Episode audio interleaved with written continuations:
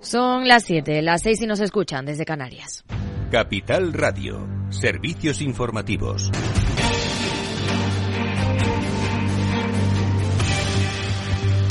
¿Qué tal? Muy buenas tardes. Pendientes de la decisión de la Reserva Federal en apenas una hora y las declaraciones de Jerome Powell sobre las decisiones políticas y las perspectivas económicas en la conferencia de prensa posterior a esa reunión. ¿Subirá tipos?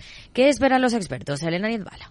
Pausa, pausa y más pausa es la palabra repetida por los expertos del mercado. La Reserva Federal saldrá en unas horas a anunciar el fin de las subidas de tipos en Estados Unidos. Más que un adiós, será un hasta pronto, porque si bien el consenso recogido por FedWatch señala que los pronósticos apuntan en un 90% de los casos a que haya una pausa en esta reunión, también cobra fuerza la idea de que vuelvan a repetirse las subidas de tipos en julio. La mayoría de las gestoras confían además en que la Fed mantenga las tasas en el rango del 5-5,25%. Solo un 10% estima, según la herramienta FedWatch, que haya subidas de nuevo en junio. Hasta aquí habríamos llegado, según el presidente de Singular Asset Management. En el caso de la Fed, como te he dicho, eh, mm, sí que pensamos que hasta aquí hemos llegado. En el caso del BCE, eh, todavía nos queda un tramo. También hay firmas como la francesa Natixis que entrarían en ese 10% que opina que habrá subidas de tipos porque creen que carecería de sentido hacer una pausa ahora para volver a subir en julio.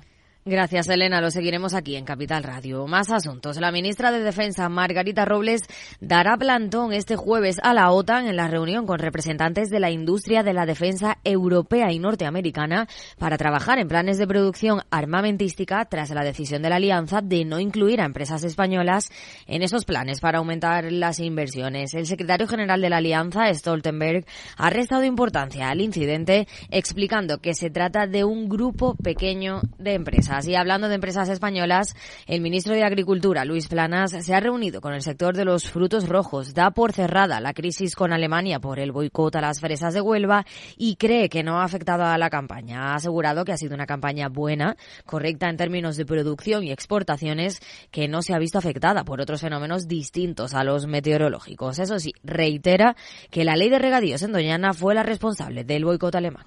Algunas campañas eh, puedan haber eh, perjudicado o pudieran potencialmente perjudicar la imagen de nuestros frutos rojos. No creo que esta eh, campaña haya producido ningún resultado en estos momentos.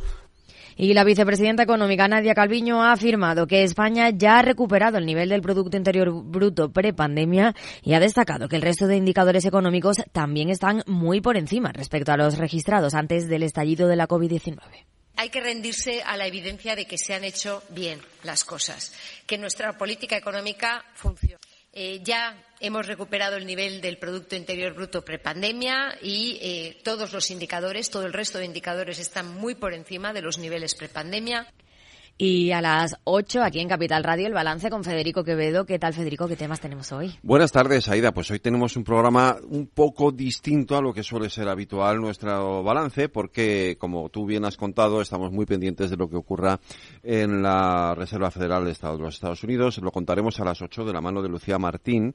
Luego, como siempre, tendremos nuestro boletín de noticias, hablaremos de los deportes, aunque ya no el fútbol ya nos está abandonando, pero, pero bueno, todavía hay noticias en el ámbito del deporte y eh, tendremos una entrevista que la haremos eh, Lucía y yo mano a mano a un experto para hablar efectivamente de la decisión que tome eh, el, la, Reserva Federal Americana y a las ocho y media conectaremos también con esa rueda de prensa de Jerome Powell para contarlo todo aquí en directo en Capital Radio en el balance con Lucía Martín. Después tenemos nuestro chico del chándal, ya sabes, nuestra sección para ponernos en forma, para hablar de salud y, y, luego nuestra tertulia con Lugo Martínez Abarca, Allende Martín, Bernardo García Guerrero, hasta las 10 de la noche hablando de toda la actualidad política del día. Pues a las 8 aquí, el balance. Claves del mercado. Tono mixto en Wall Street con un Nasdaq que crece un 0,36% en los 13.620 puntos, mientras que el S&P 500 también sube un 0,25%. El promedio de industriales, en cambio, retrocede un 0,36% en los 34.088 puntos a la espera de esa decisión de la Fed. En el mercado de divisas, según las pantallas de XTB, el par euro-dólar se negocia hasta ahora a 1,0860 unidades. Más información aquí en Capital Radio y capitalradio.es. Muy buenas tardes.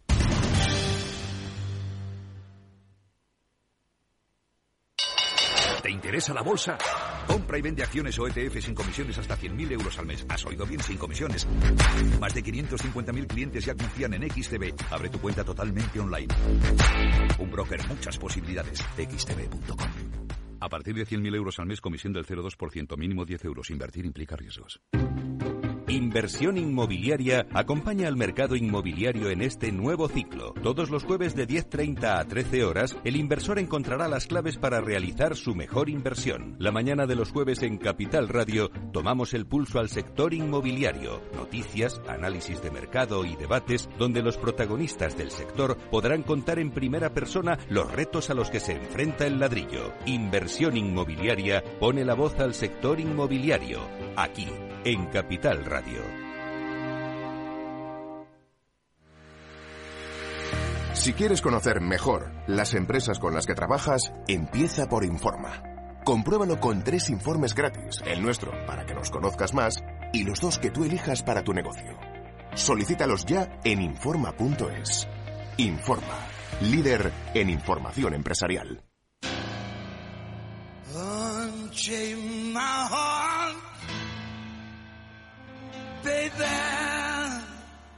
Let me be. You don't care.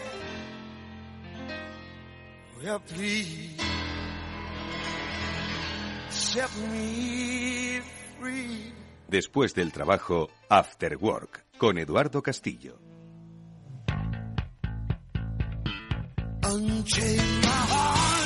Efectivamente, de cambios vamos a hablar, porque en este After Work, ¿qué tal? Muy buenas tardes. Vamos a hablar sobre la gestión del cambio en las organizaciones. Ya sé que es eh, algo para vosotros que quizás ya sea una fórmula ¿no? de, transición dentro de las empresas, pero todavía hay muchas otras compañías que realizan pues procedimientos de cambio, de transformación. Luego lo hablaremos también con nuestro transformador, con los especialistas de Salesforce, que esas transformaciones pues no, no las hacen bien, no las encajan bien, básicamente porque se producen disrupciones en la forma en la que se implementan esos cambios. Bueno, pues nosotros vamos a hablar en esta primera parte del programa eh, con los mayores especialistas que hay ahora mismo en España en ayudar a las empresas a que gestionen sus cambios de una manera eficaz. Y lo hacemos. Porque el próximo día 27 de junio vamos a celebrar en Capital el Día del Cambio en Capital Radio de la mano del Instituto de la Gestión del Cambio. Enseguida vamos a saludar a su máxima responsable, Amanda Palazón, para contaros un poco qué es lo que vamos a hacer ese día 27 de junio, el Día del Cambio en Capital Radio, y sobre todo por qué es importante que prestéis atención a expertos que gestionan los cambios. Insisto, no es baladí, ¿Cuántos de vosotros habéis sufrido una mala gestión del cambio por un proceso informático, una renovación de los sistemas, la propia transformación cultural, digital de la compañía? No ha ido mal, os habéis quejado, pues si os habéis quejado es porque no se ha implementado bien el cambio. Bueno, de eso hablaremos en esta primera parte del programa y luego también de cambio, de transformación, lo haremos en nuestro transformador. Ya sabéis que todas las semanas, con la ayuda de los especialistas de Salesforce, hablamos de la experiencia del cambio. Y lo hacemos en esta ocasión con una institución interesantísima, Santander Universidades Universia. Hablaremos con José Manuel de la Chica, que es responsable de tecnología y de innovación tecnológica de Universia, sobre recapacitación, sobre capacitaciones, sobre empleo, sobre inteligencia artificial, sobre futuro, sobre aprendizaje, sobre enseñanza. Hablaremos junto a Ángel Ortiz, especialista de Salesforce. Venga, vamos a empezar ya mismo, que se nos acaba la música. Vamos con más.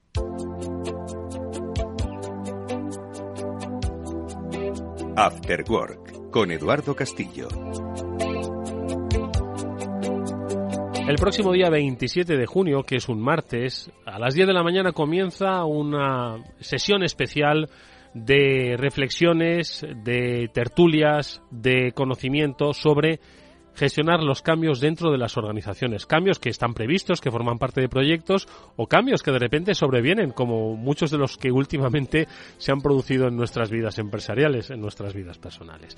Bueno, pues el Día de la Gestión del Cambio lo hacemos eh, con la ayuda del Instituto de la Gestión del Cambio, cuya CEO es Amanda Palazón que nos acompaña en este, en este After Work un día más. Amanda, ¿qué tal? ¿Cómo estás? Buenas tardes. Hola, pues encantada. Hacía mucho que no estaba por aquí. Volvemos nuevamente a hablar de la gestión del cambio. Mira que llevamos años, tú y yo, eh, gracias al Instituto IMM, Instituto de la Gestión del Cambio, Capital Radio interesado en ayudar a las empresas a gestionar sus cambios, y aún así seguimos escuchando historias de, madre mía, están cambiando los sistemas, están cambiando la forma, están cambiando algo en mi compañía y es un auténtico desastre. Y sin embargo, Mira que hay fórmulas para evitar que lo sea, ¿eh? Exacto, hay fórmula y estrategias, métodos y expertos. Así que con eso podrían conseguir un éxito muchísimo más, eh, pues eso, un éxito. Un éxito. Bueno, hay expertos y nosotros los vamos a juntar el próximo día 27 a partir de las 10 de la mañana aquí en Capital Radio, en la sintonía de Capital Radio. Vamos a desarrollar tres mesas redondas en las que, como dice Amanda, van a pasar expertos con la idea de que, de que entiendan que esos cambios que se deben profesionalizar, porque vamos un poquito a la base del asunto. Si se producen disfunciones en los cambios que hay en todas las compañías, que yo creo que todas las compañías tienen cambios, en el momento en el que se acomete un proyecto implica un cambio, una transformación, en la incluso ocupación de las personas, cuando alguien se queja es porque algo, va mal o, siempre se van a quejar aunque vaya bien. un poco de las dos cosas. Sin embargo, y como bien ha dicho antes, eh, Capital Radio siempre ha impulsado el proceso de cambio y por eso ese día vamos a hablar de novedades, porque claro, ahora del cambio habla absolutamente todo el mundo. Y de hecho, una de las cosas, eh, uno de los eh, mantras que nos hemos puesto desde la parte del observatorio es evitar el intrusismo dentro del proceso de cambio porque hay que saber hacerlo. No solo se hace con sentido común, aunque obviamente el sentido común siempre es importante, sino que hace falta otros... Una metodología. Exacto. ¿Y de qué vamos a hablar ese día? Pues mira, de ese día vamos a dar un paso más. ¿Por qué? Porque ya estamos hablando de la necesidad y nos lo están confirmando de que exista un área que eh, dirija y gobierne los procesos de gestión del cambio y un área donde tenga tanto el gobierno como la gestión.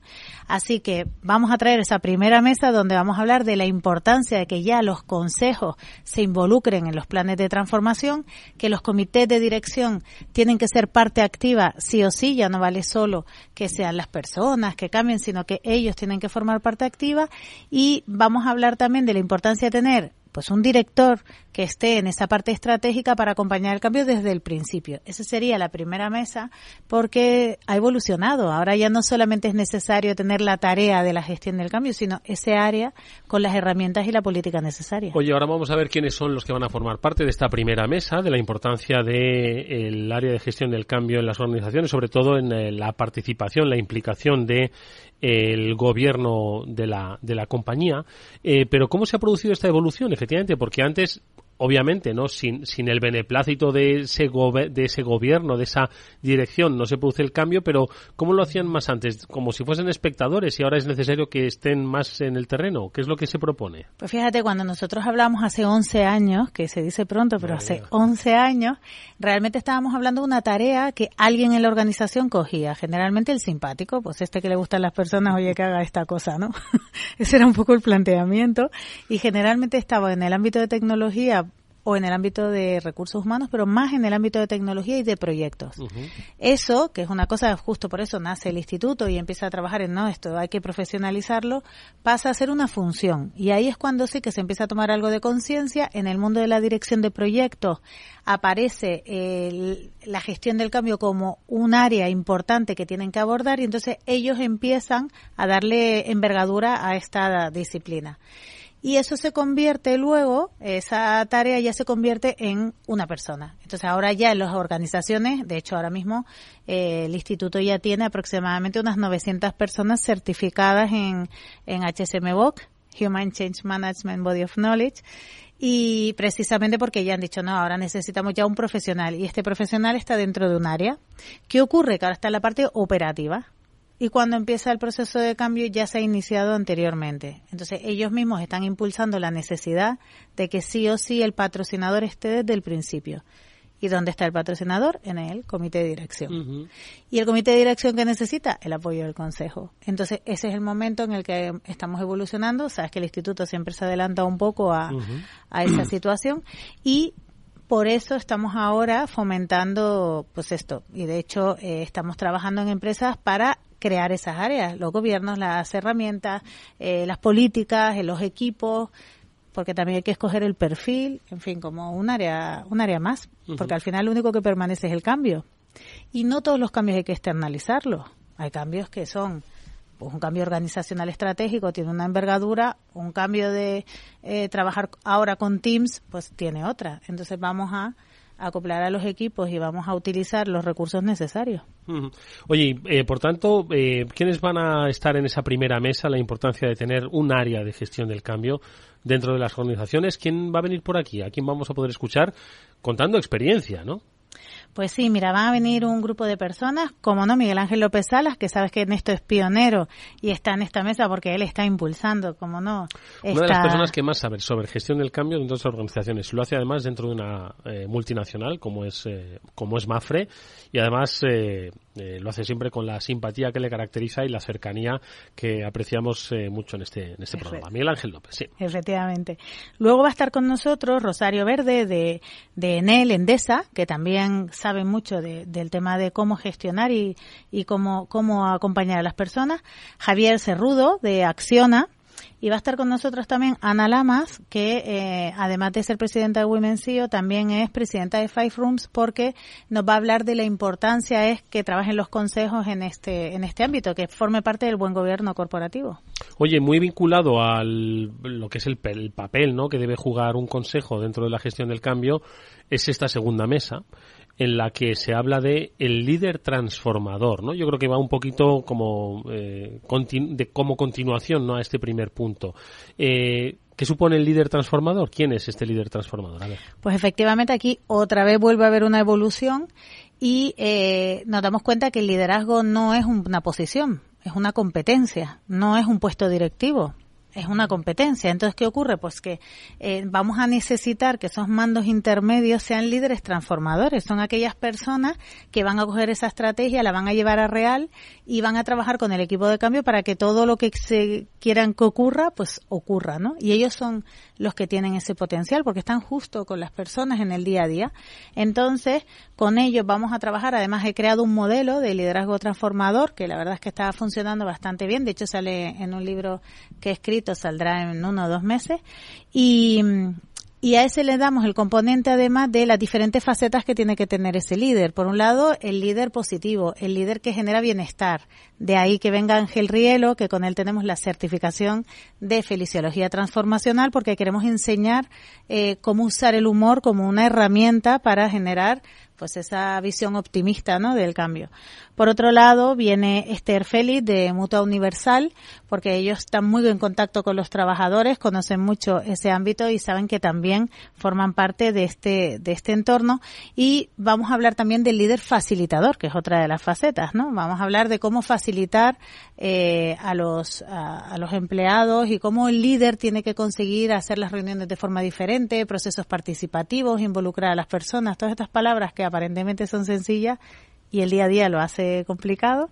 Y también vamos a hablar de eh, la importancia del líder eficiente, porque estamos en la era digital, las cosas han cambiado, los modelos han cambiado, hay que ir a la burocracia mínimo viable, hay que ser eficiente, hay que ir a resultados, todo esto es lo que vamos a enseñar a ese líder. Y va a estar con nosotros José Antonio Menéndez de ArcelorMittal España, que él está haciendo una, un, pues, un trabajo muy bueno y muy importante con el tema del liderazgo, además en un ámbito como es la industria. Y va a estar con nosotros Manuel Lago de Metel, que él entrará, eh, creo que por teléfono, todavía no lo ha asegurado si puede, si puede incorporarse presencialmente, pero estará con nosotros porque ellos también están trabajando en un ámbito que, eh, bueno, pues que ven que es necesario y están haciendo un trabajo muy bueno también en este tema. Por tanto, fíjate, el concepto de liderazgo varía, no es el concepto de jefe, sino de liderazgo. No hay que buscar la figura del jefe, ¿no? Para eh, eh, desarrollar estos procesos de cambio, sino de un líder que este puede estar, pues, en o en un gestor del cambio o en alguien que se designe dentro de ese proyecto, entiendo, ¿no? Exacto, porque además, eh, sabes que nosotros si hablamos de jefe, hablamos de jefe con G que sería el gestor de felicidad, con lo cual volvemos a esa herramienta que es el humor, que es el buen clima, que es la visión en positivo del cambio, el saber en comunicar en positivo, todo eso, y efectivamente vamos a hablar de las nuevas facetas del líder. Mm. Bueno, pues esta es la segunda mesa, el líder transformador, que estará en directo desde las 11 hasta las 12 y luego ya por la tarde a la hora de este programa, de este After Work a las 19, recordamos, día 27 de junio, es eh, el día de la gestión del cambio, tendremos una tercera mesa con el papel del gestor del cambio, herramientas y método. Efectivamente, porque como estamos hablando, ¿no? Ese gobierno, esas áreas necesitan estar pues documentadas, necesitan tener unas nuevas disciplinas. Por ejemplo, en recursos humanos no se sabe trabajar en dirección de proyectos y los recursos humanos también llevan a cabo proyectos, ellos son claves en un proyecto de cambio. Bueno, pues, ¿qué ocurre? Que vamos a eh, explicar, vamos a contar a través de precisamente los grandes expertos de cómo poder utilizar, qué herramientas tienen en el mercado, qué posibilidades, qué pueden utilizar para que sean eficientes en ese proceso de cambio y para ya ellos mismos poder hacer una estrategia, pero pues eso, documentada con, con un método, como en este caso es HSMBOK. Nosotros, por más que miramos métodos, siempre nos quedamos con él porque el que tiene foco a las, a las personas y el que tiene 240 actividades listadas en orden que hace que ese orden nos ayude a ser eficientes. Y para eso van a estar con nosotros, como no, PMI, ellos son los que más saben en el mundo de la dirección de proyectos, estará Luis Reyes, que forma parte de la Junta Directiva, estará con nosotros Joaquín Agarrido, eh, con IFMA, y es que ellos están haciendo un trabajo muy importante porque ellos son los que están gestionando las nuevas formas de trabajar en los espacios. Que esto ahora también va muy de la mano. Espacios físicos, ¿no? Espacios físicos, efectivamente. Porque estamos cambiando las oficinas. Pero si la gente no quiere la oficina. En fin, que todo esto tiene también tiene también enjundia. Luego vendrá eh, Almudena Sierra, que están haciendo un proyecto bastante bueno y ellos utilizan mucho la herramienta de la capacitación, que es diferente a la formación, que esto también es importante porque estamos capacitando, no solo eh, formando y explicaremos la diferencia en ese momento. Y finalmente Lola Molera, que viene como, eh, como subdirección general de los agentes de movilidad, porque bueno, pues vamos a hablar también de que nos ofrece el ámbito de la administración pública, aprovechando que tenemos este, este entorno tan diverso. Bueno, la verdad es que es fascinante, ¿no? Esta tercera mesa, porque es un complemento, ¿no? A, a estas eh, otras dos mesas sobre la importancia del área de, de, tener un área de gestión, sobre el liderazgo transformador y en esta tercera las herramientas. En el sentido en el que como estarán apreciando nuestros eh, oyentes, un proceso de gestión del cambio no es simplemente diseñar el punto de partida y vislumbrar el punto de llegada, sino que es un proceso en el que hay que implicar en mayor y menor medida pues a prácticamente toda la organización y en vez de hacer los espectadores hay que hacer los copartícipes, en este caso con esta última mesa, dándoles herramientas que existen para que sean facilitadores ¿no? del cambio, no sean ellos, eh, no se les va a pedir que hagan liderazgo, pero sí que ayuden al líder transformador con herramientas que tienen, ¿no? Que no se queden, o que no, que no, no quiero decir la palabra entorpecer, pero vamos, que, que todo lo que puedan hacer se haga de una manera eficaz, una, una manera eficiente, ¿no? Porque hasta ahora entiendo que querían contribuir, pero no tendrían la forma más eficaz de hacerlo, ¿no? Efectivamente, como hablábamos antes, como se hace con sentido común, que no está mal, ya eso es un paso. Eh, ¿Qué pasa si encima tenemos herramientas que nos hacen ese cambio que sea mucho más eficiente, que sea menos sufridor, evitar esa curva del cambio eh, del luto que hablamos, ¿no? Del cambio que, que fíjate, asemejarlo a la, a la curva del luto, fíjate el impacto que tiene. ¿Cuál es la proceso. curva del luto? Bueno, la curva del luto son las cinco grandes fases. La ira, la negación, la tristeza. De hecho, un indicador que hemos trabajado mucho en el instituto es la tristeza organizacional, que lo medimos. Medimos el nivel de tristeza organizacional de las organizaciones y actualmente están muy instalados en este, en este punto, uh -huh. que ese es un punto donde hay resignación, hay desidia, hay falta de ilusión porque no ven, no ven ese futuro cierto en un entorno de tanta incertidumbre. Hay un, un nivel muy alto de nostalgia, de los tiempos anteriores fueron mejores. O sea, que eso hay que gestionarlo, porque si te instalas ahí, ¿dónde está la innovación? Uh -huh. ¿Dónde está el crecimiento? ¿Dónde está el talento? Uh -huh. ¿No? Y una vez que superas esa, esa curva, pues ya viene la negociación y finalmente la aceptación. ¿Qué hacemos con tanto las 5 M, que es el marco de trabajo nuestro, junto con HSM Book? Pues hemos creado la curva en positivo. Y eso hay que aprender a hacerlo. Oye, y ahora mismo estáis acompañando a empresas, algunas estoy seguro de que nos acompañarán este día 27, el día de la gestión del cambio, eh, pero en otras tantas en las que estáis trabajando, ¿qué estás percibiendo? ¿Por dónde quieren cambiar? ¿Hacia dónde quieren cambiar? ¿Qué, qué te está diciendo un poco ese termómetro al que asistes tú? Pues mira, ahora sin duda ya hemos llegado a la transformación cultural sí o sí. Y ya, eh, pues claro, hablamos de liderar la transformación y de gestionar el cambio, porque ya sabes que la suma de los cambios es la transformación. Antes hablábamos más de, de lo que era el cambio en concreto, ¿no? Pues hay que cambiar de un sistema a otro, algo como más eh, concreto y ahora ya es no. Hay que cambiar la mentalidad, porque es que hemos cambiado, absolutamente el mundo realmente ha cambiado. Aún así seguimos, fíjate lo que está pasando con la inteligencia artificial. pues siguen, eh, se incorpora el miedo, no se enseña cómo utilizarla, en fin, pues ya por más o cosas que ocurran, el hombre sigue resistiéndose a una realidad que es la era digital. El mundo ha cambiado y necesitan que dirección, mandos y la población cambie la forma de pensar. Eso es imprescindible. Si no, pues siguen en ese punto de tristeza organizacional. Fíjate, ¿eh? yo cualquiera pensaría, ¿no? Que a estas alturas de película el tema digital estaría bastante interiorizado ya por la mayoría de las compañías, especialmente después de la pandemia, donde pues nos vimos obligados todos a irrumpir digitalmente con mayor o menor acierto, pero a irrumpir y aún así sigue siendo asignatura pendiente. ¿Por qué? Pero que hablo de compartir un documento, o sea, después no creas que nos ponemos a tan alto nivel, o sea, porque es una forma de pensar. O sea, es que es el hecho de que alguien que es digital llega a un sitio y ve un proceso que tiene cinco pasos y le elimina dos, pero así rápidamente. Eso no está ocurriendo. Seguimos anclados en no voy a mejorar lo que ya hago. No, no, es que hay que hay que hacerlo de otra manera. Hay que convencer. Hay que buscar la fórmula entre todos. Seguimos con el problema co-crear. Bueno, si tú has reuniones, pero después me dices si la solución, la solución que ha salido yo decido si es buena o no. O sea, no hay co-creación. Hay cosmética, hay, bueno, pues hay intentos, hay también mucha buena voluntad, pero cuando llega la realidad, pues eso cuesta trabajo. Oye, ¿qué tal? Que la última vez que estuvimos hablando, ¿te acuerdas que hablábamos del presencialismo y del, y del telepresencialismo, ¿no? Porque al final íbamos de un punto a otro, ¿no? Del extremo. Ahora parece que hay un retorno a esas eh, oficinas, aunque bueno, parece que el teletrabajo ahora ya, pues prácticamente nadie se acuerda de él, ¿no? ¿Cómo, cómo lo ves un poco tú? Pues ves el análisis de la realidad en lugar de eh, aprovechar el momento para digitalizar a las personas de verdad, en lugar de empezar a buscar modelos de trabajo el modelo híbrido es fantástico, nos permite todo. Claro, trae dificultades nuevas a las que tenemos que, que, afrontar, porque también está el abuso. Eso también ocurre, o sea, no, siempre la culpa es de, de los que lo hacen, ¿no? Y de las dos partes. Y eso hace que tengamos que hacer acuerdos, nuevos acuerdos de, de convivencia. ¿Y cuántos de estos hay? Pues no hay. O sea, al final nos vamos a la parte de café para todos, mm, ¿qué es más cómodo? Pues más cómodo es que vengan todos a la oficina o más cómodo es que no venga ninguno, que también los hay. ¿eh?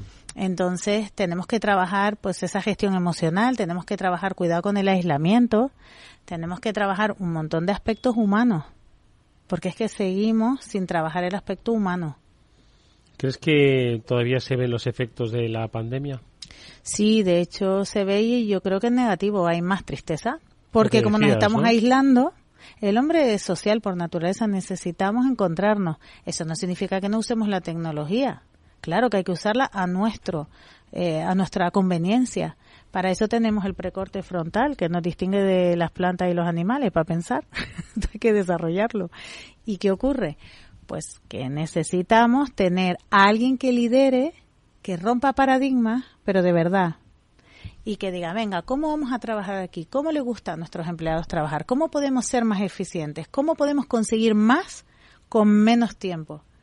O sea, hacernos estas preguntas y empezar a dibujar pues cosas un poquito eh, nuevas, un poquito valientes también. Hmm. Oye, por cierto, antes comentabas que el Instituto IMM, Instituto de la Gestión del Cambio, lleva más de una década trabajando, evangelizando, innovando, proponiendo nuevos eh, procedimientos, metodologías, eh, eh, conocimientos para gestionar los cambios dentro de las organizaciones. En más de 10 años, pues se han ido incorporando a las empresas, pues profesionales de otras generaciones, ¿no? Que van, pues, y, y con otros, con otras formaciones, ¿no?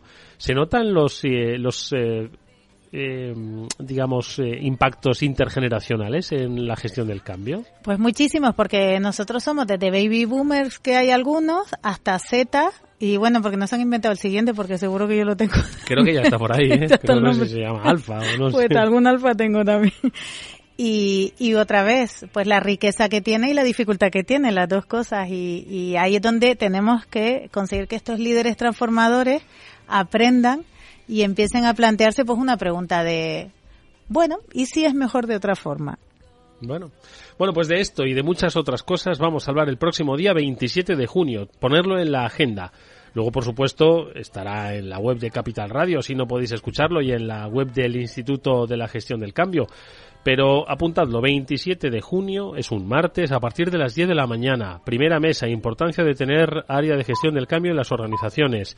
Segunda mesa, a partir de las 11 de la mañana, el líder transformador. Y luego ya por la tarde, a la hora del after work, a las 19 horas, el papel del gestor del cambio, sobre todo herramientas y metodología. Todo ello con invitados de primer nivel, compañías multinacionales, otras eh, compañías de diversos sectores y también sector público para que nos den una visión sobre cómo ellos gestionan los cambios. Tal vez nos inspiren, tal vez nos den ideas para que esas transformaciones vayan mejor. Todo ello liderado por Amanda Palazón, eh, responsable de la, eh, del Instituto de la Gestión del Cambio. Siempre es un placer verte. Nos vemos el día 27. Muchas gracias. Gracias, Amanda.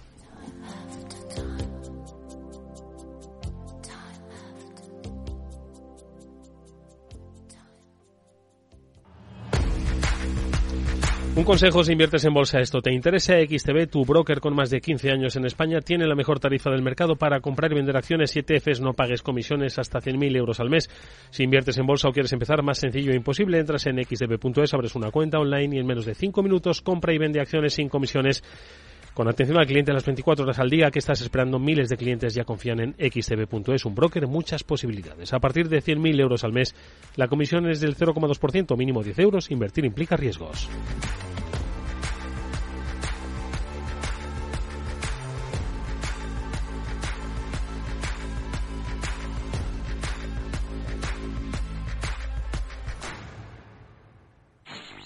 En Capital Radio te mantenemos económicamente informado desde que amanece. Son las 7 de la mañana, hora central europea, las 6 de la mañana en Canarias. Aquí comienza Capital, la bolsa y la vida. Haciendo algún break en el camino Enseguida, hora trading, la hora más golfa de los mercados. para continuar informándote después de comer Son las 4 de la tarde, las 3 en Canarias. Esto es Mercado Abierto, en Capital Radio. y que cierres el día conociendo todos los detalles. Señoras y señores, buenas noches, bienvenidos. Escuchan la sintonía de Capital Radio. Les invito a que nos acompañen aquí en el balance. Capital Radio. Información económica de calidad.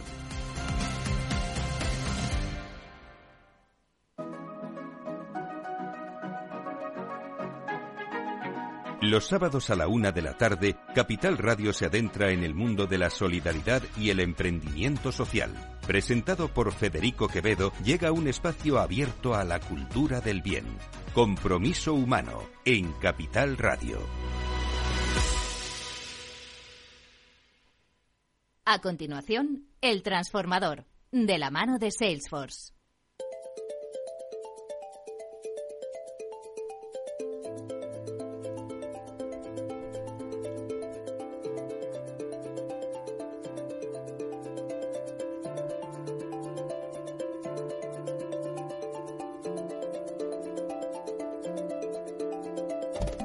Bueno, pues ya están aquí nuestros invitados de El Transformador, una semana más en la que junto a los especialistas de Salesforce hablamos de cambio, de transformación, de cómo afrontan, de cómo estudian el futuro y lo que viene, lo que este nos trae.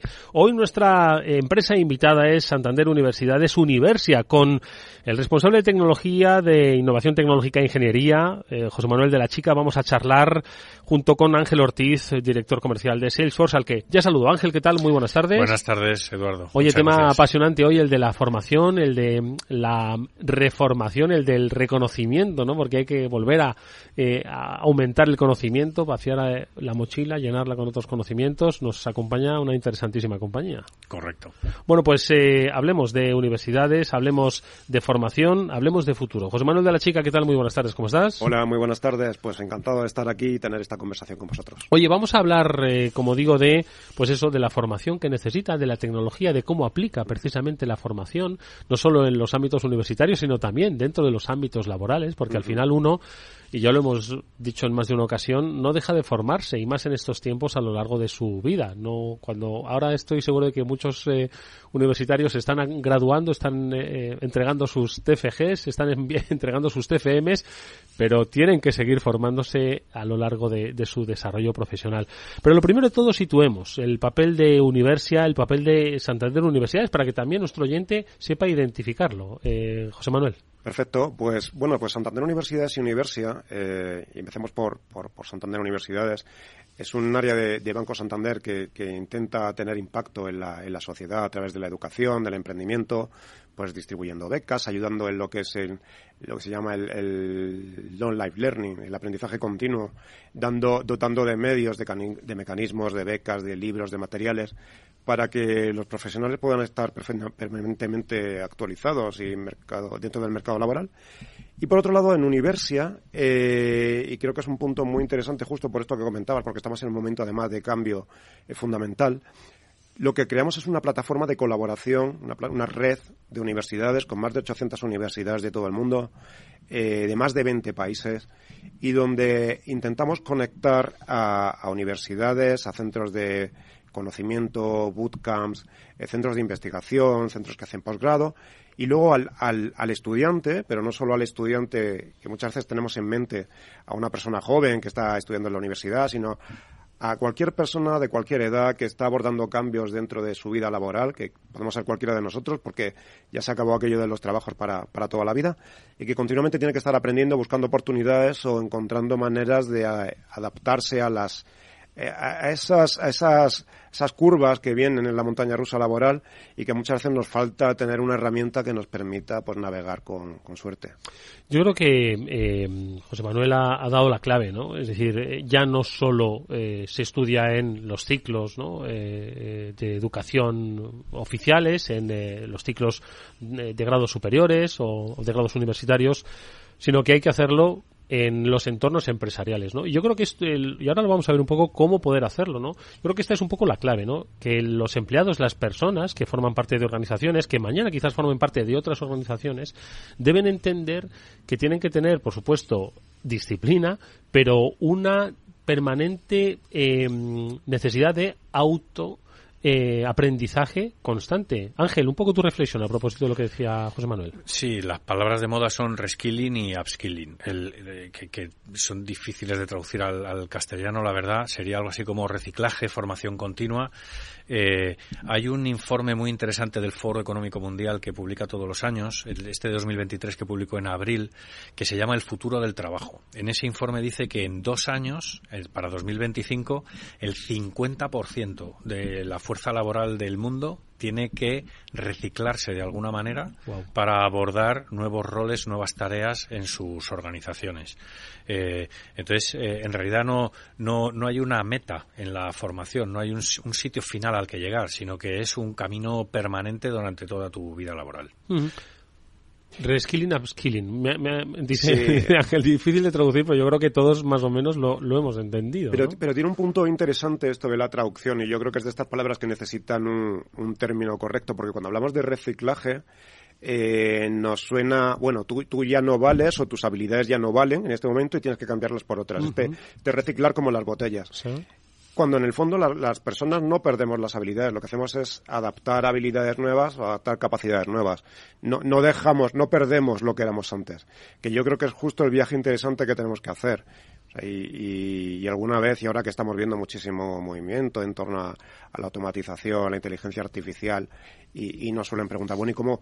La, la pregunta típica, bueno, ¿cómo, ¿qué tendría que estudiar mi hijo? ¿Qué tendría que estudiar una persona joven o una persona que trabaja en una empresa que ve que puede peligrar? ¿Cómo, cómo, cómo adaptarse a ese nuevo futuro? Mm.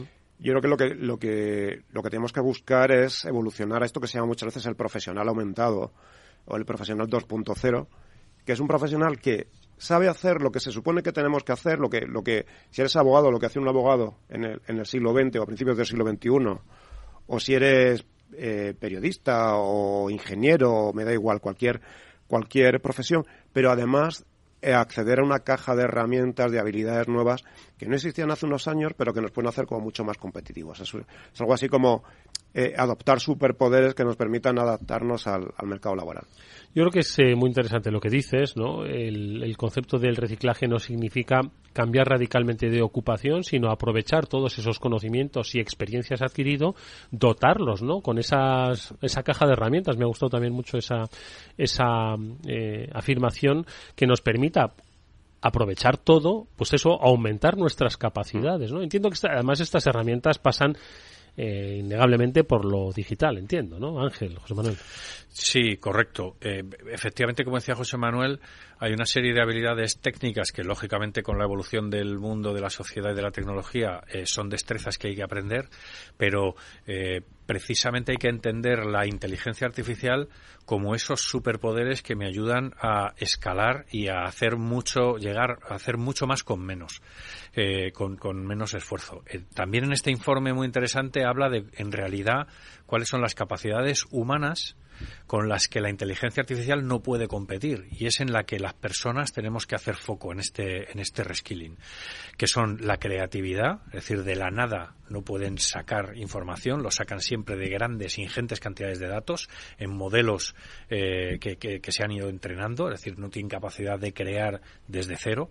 El pensamiento crítico pensar en hacer las cosas distintas la capacidad de resolver problemas impredecibles es decir, cuando algo se sale de la programación, eh, eso solo un humano puede tener la, habilidad y la creatividad para eh, buscarse las castañas, como se suele decir, que es una de las destrezas más importantes en las empresas, y la empatía.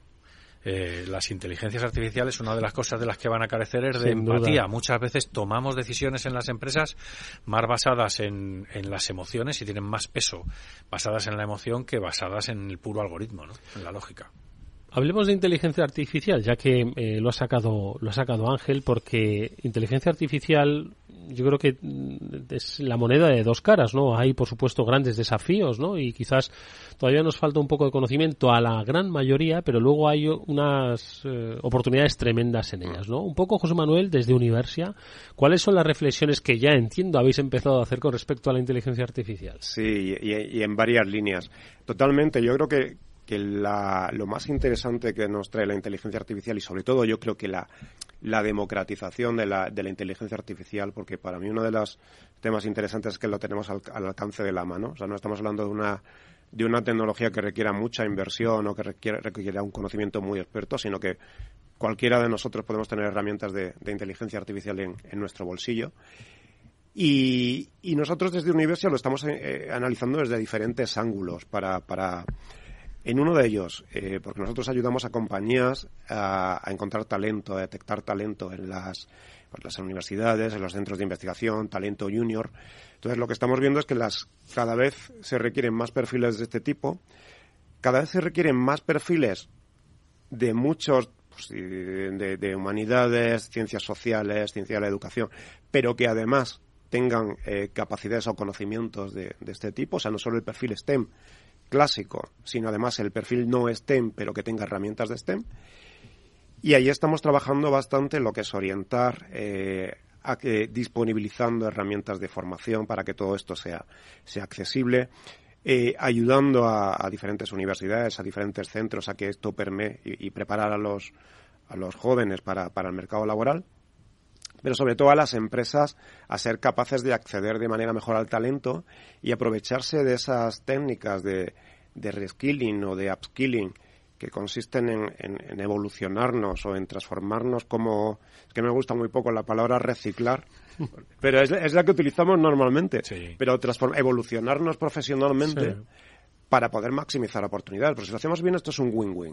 O sea, gana, gana la persona que hace un trabajo más interesante o que consigue un trabajo y gana la empresa porque puede hacer cosas eh, aprovechándose del, del, talento que tiene una persona eh, que va a ser diferencial. O sea, aquí por mucho mucha inteligencia que tengamos, y artificial, mucha eh, automatización y demás, hoy por hoy las, las personas siguen siendo, siguen siendo claves. Y en esos procesos donde intentamos ayudar desde Universia. Además de, y, no me quiero olvidar, de, desde Fundación Universia, que donde ponemos el foco, sobre todo es en educación y en empleabilidad de personas con discapacidad. O sea, en todos los temas de, de inclusión y de hacer que las oportunidades lleguen a todas las personas. Mm. Es clave. Eh, y además, precisamente, la, la, formación ¿no? en, en habilidades digitales es uno de los aspectos que va a permitir la, el acceso a mercado laboral, hay unos programas interesantísimos. Yo creo que además se deben, se deben reivindicar. Dices que las empresas eh, las estáis ayudando. ¿Qué os están pidiendo las empresas? Porque también ellas ven cómo evolucionan sus necesidades de talento y de empleo. y entiendo que también vosotros hacéis de termómetro, ¿no? Efectivamente. O sea, medimos un poco la, la temperatura de cuál es, cuál es la demanda de, determinados perfiles y al mismo tiempo también sabemos eh, cómo de importante es gestionar la carencia de, bastantes tipos de perfiles que, vemos que no encontramos en el mercado laboral cuando hay muchísima demanda. Pero, no solo eso, también en el tema del emprendimiento, o sea, en, personas que quieren crear su, proyecto, estamos encontrando ahora oportunidades buenísimas dentro del, mundo de la tecnología, precisamente por esto que hablamos antes, por el, por el bajo, la baja barrera de entrada que tienen, que tienen estas tecnologías en cuanto a coste y que el único hándicap que tienen es el conocimiento. O sea que, estamos en un momento muy curioso de la vida. normalmente la, eh, sucedía que las tecnologías eran caras y complejas. Ahora normalmente son baratas, pero eh, siguen manteniendo ese nivel de complejidad que hace que todo el mundo no sea capaz de construirlas. Entonces lo que vemos es que dentro de las empresas hay un, un hambre brutal por contar con este tipo de perfiles y sin embargo hay mucha carencia en el mercado laboral. Por eso lo que queremos es ayudar a equilibrar la balanza. Hmm. Oye, ayudemos a que haya más personas que puedan ofrecer a la sociedad estas capacidades para que las empresas puedan contar con ellas. Oye, en ese sentido, Ángel, sobre la complejidad, seguro que la reflexión desde Salesforce la tienes, ¿no? Sí, lo que dice José Manuel es súper interesante. Nosotros desde Salesforce eh, siempre pensamos eh, en que no éramos eh, exclusivamente un, un, software vendor, un, fabricante de plataforma software en la nube para, para gestión de clientes, sino que éramos un ecosistema eh, que permitía a las, a las sociedades evolucionar tecnológicamente.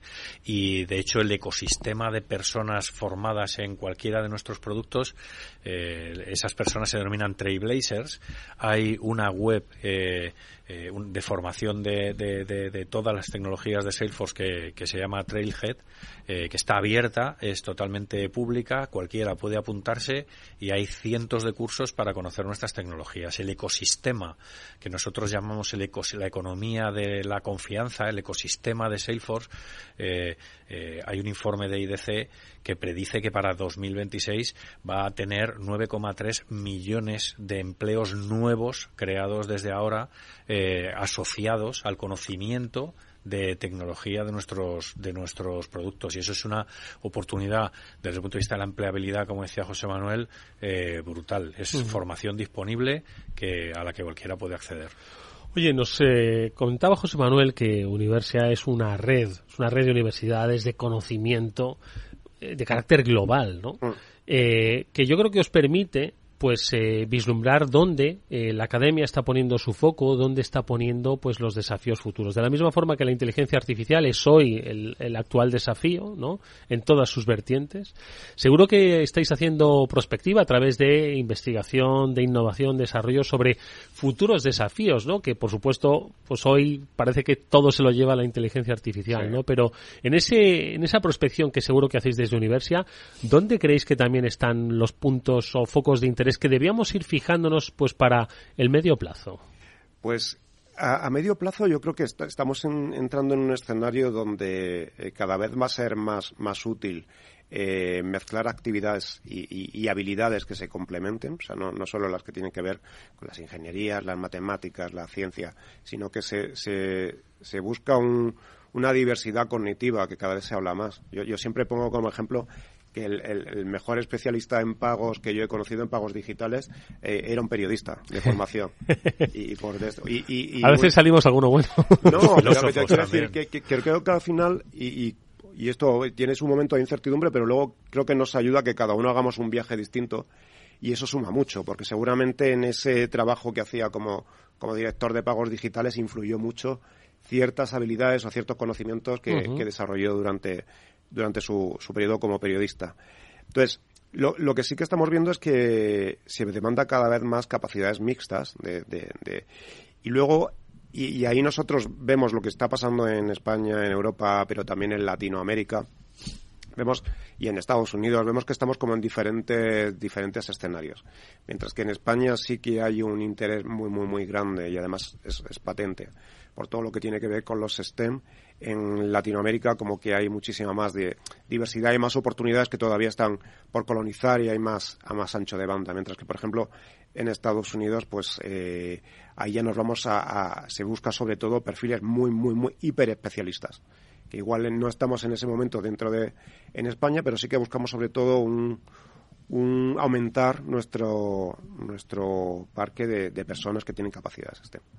Es, es- es interesante como muchas veces tenemos la sensación de que todo el mundo funciona igual, Sí. todo el planeta, y cada geografía tiene sus, sus puntos calientes. sus desafíos y necesidades, ¿no? Eso es. De todas formas, me ha encantado el concepto de diversidad cognitiva, ¿no? Las Mm. capacidades mixtas, eh, con el ejemplo claramente que, que has puesto. Y es un poco también lo que apuntaba Ángel, ¿no? Con respecto al foco de la inteligencia artificial, pensamiento creativo, la empatía, creatividad. Quiero decir, eso no, no, solo los de letras tenemos que tener eso. No, no. Es decir, se pueden ser unos conocimientos equilibrados diversos. Es un concepto previo a la pandemia incluso. Se hablaba en aquella época de la cuarta revolución industrial eh, y que era la combinación de las inteligencias artificiales con, con las capacidades humanas, eh, aportando lo que decía José Manuel al principio, aprovechar esos superpoderes que te da toda esa tecnología para eh, eh, utilizarla eh, con, el, con, con- con la experiencia y el conocimiento eh, de las personas, ¿no? con la responsabilidad de las personas.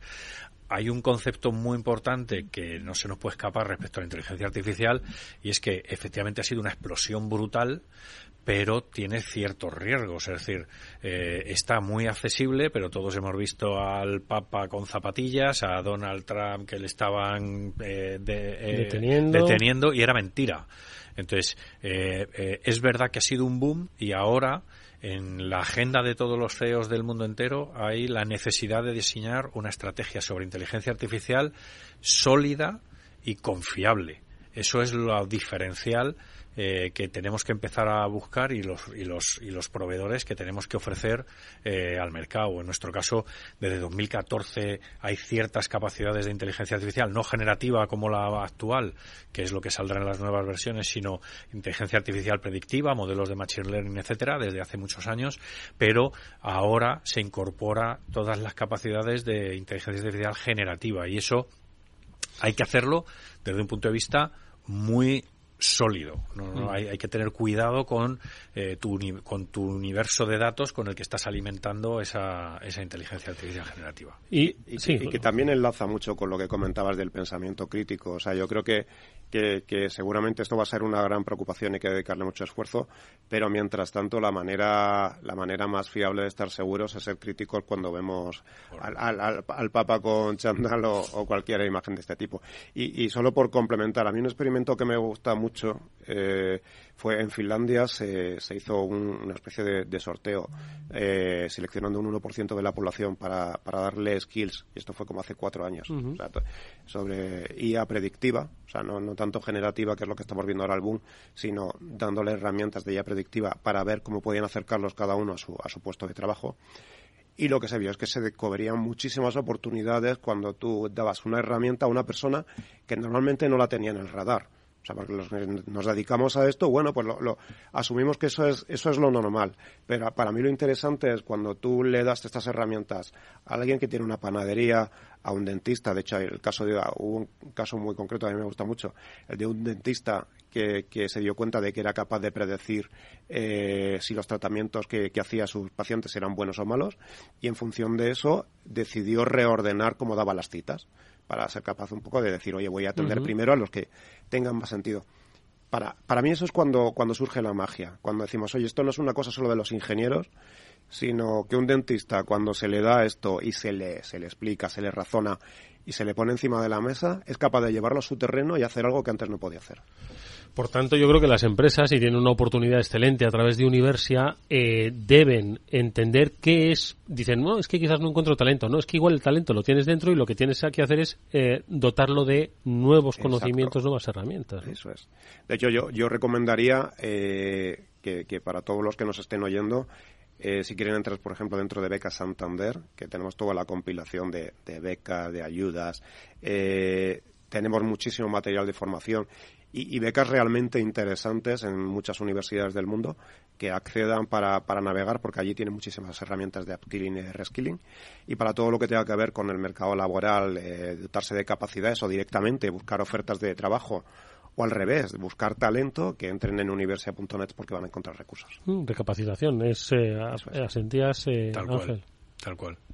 Bueno, pues yo creo que es, eh, son muy interesantes ¿no? las reflexiones que habéis compartido con nosotros porque nos dibujan pues un nuevo escenario sobre el conocimiento, la adquisición de dichos conocimientos, la responsabilidad que tienen también las empresas, pero también el propio empleado. Es decir, que al final debe entender cuáles son ahora mismo las propias necesidades y cuál es el papel y a dónde quiere llegar.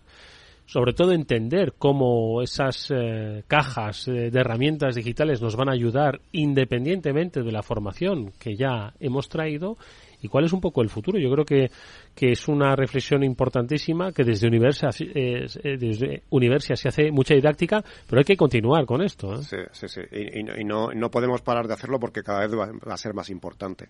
Y no solo eso, que, que, esas herramientas, esos superpoderes que podemos adquirir nosotros, los van a poder adquirir también nuestros competidores. Somos un mundo cada vez más competitivo.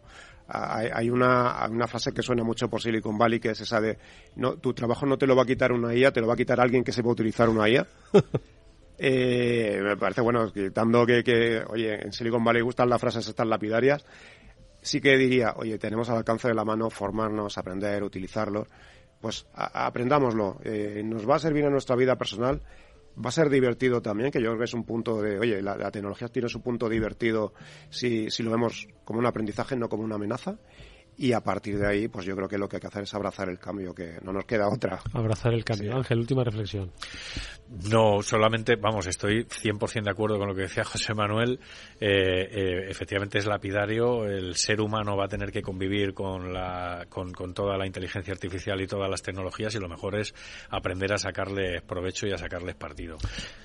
Oye, pues yo os animo a que todos los que nos estéis escuchando os hagáis una reflexión sobre vuestro conocimiento, sobre cómo queréis eh, dotarlo de nuevos conocimientos, sobre el aprovechamiento que tenéis y es un buen punto de partida eh, acceder a Universia y ver por dónde podríamos encontrar pues los próximos pasos de nuestro futuro. Nos han dado esas pistas nuestros invitados hoy a este transformador que han sido José Manuel de la Chica, responsable de tecnología, de innovación tecnológica e ingeniería CTO de Santander Universidades y de Universal que le damos te damos las gracias por habernos acompañado, Muchísimas iluminado gracias. en este futuro interesantísimo. Dan, dan ganas ahora de ponerse a estudiar cuando terminemos el programa. Gracias de verdad. gracias a vosotros. Y por supuesto Ángel Ortiz, director comercial en Salesforce, por haber repetido nuevamente transformado. Ángel, un placer haberte escuchado. Muchísimas gracias a vosotros. Nosotros, amigos, nos vamos a despedir hasta mañana, que volverá este eh, eh, After Work a las eh, 19 horas en la sintonía de Capital Radio. Jorge Zumeta gestionó técnicamente el programa. Os habló Eduardo Castillo. Nos vemos mañana. Adiós.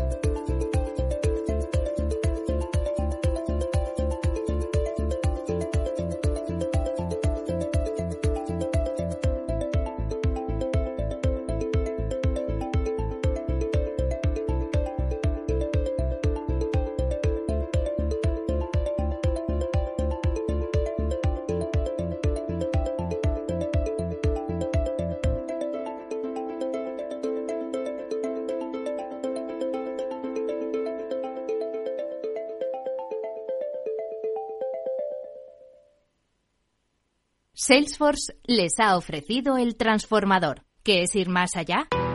Con Arval podrás llegar donde te propongas de la forma más sostenible y asegurar un mundo mejor contribuyendo a la seguridad en carretera, al futuro de las ciudades y a la calidad de vida. Ser responsable sin tener miedo al liderar el cambio. Arval, la transición energética arranca aquí. Más información en arval.es.